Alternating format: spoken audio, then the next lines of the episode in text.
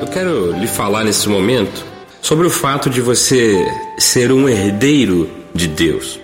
E naturalmente que quem é filho de Deus é o herdeiro de Deus. E eu quero compartilhar com você uma palavra do livro de Romanos, no capítulo 8, versículos 14 ao 17, e diz assim: Pois todos os que são guiados pelo Espírito de Deus são filhos de Deus. Porque não recebestes o espírito de escravidão para viverdes outra vez atemorizados, mas recebestes o espírito de adoção, baseados no qual clamamos Abba, que significa pai, paizinho, amado. O próprio Espírito testifica com o nosso espírito que somos filhos de Deus. Ora, se somos filhos, somos também herdeiros. Herdeiros de Deus e co-herdeiros com Cristo. Se com Ele sofremos, também com Ele seremos glorificados. Paulo diz que os filhos de Deus são aqueles que são guiados por Deus. Deus vai te conduzindo a um caminho perfeito. Te faz filho, te faz salvo, faz uma pessoa digna, luz nesse mundo, sal da terra. E essa é uma ideia inicial. Você é filho. A partir daqui, Paulo diz: ora, o próprio Espírito testifica conosco que somos filhos de Deus. Quem é filho é herdeiro de Deus. Agora, se você se puser a pensar no que Deus tem a oferecer como herança, é aí que você começa a, a imaginar que Deus tem grandes coisas para você.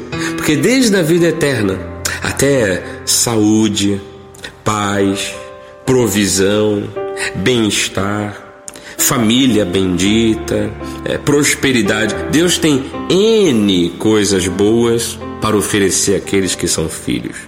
E alguém pode até perguntar nesse momento: tudo bem que eu sou herdeiro de Deus, ou seja, um herdeiro de Deus. Toda, toda herança só é conferida quando o testador morre. E quando é que isso vai acontecer comigo? Já aconteceu. Há dois mil anos, Jesus Cristo, ele morreu em nosso lugar. O testamento pôde ser aberto. O testador morreu e nós pudemos tomar posse daquilo que era nosso direito e nossa herança. Se você hoje, em pleno século 21, se dispuser a acreditar que Cristo é aquele que oferece a você toda sorte de bênçãos, você vai se sentir como este grande herdeiro de Deus, uma pessoa que herdou a vida eterna, o bem que há nesta vida e todo o dom perfeito que Deus pode oferecer. Talvez você não se sinta tão capaz de pensar dessa forma, mas eu estou aqui para lhe ajudar. Eu quero orar por você. Eu oro em nome de Jesus. Eu peço a Deus que ilumine o seu pensamento, os seus olhos espirituais e que você possa compreender a riqueza, a grandeza que é a herança que você tem da parte do Senhor. Que haja bênçãos, que haja saúde, que haja paz sobre a sua vida, amado ouvinte, em nome de Jesus. Amém. Este foi o programa Semeando a Graça, uma realização da Igreja Cristo Vive em Campo Grande. Aqui na apresentação, Bispo Marlos Galvão. Graça e paz. Tchau, tchau.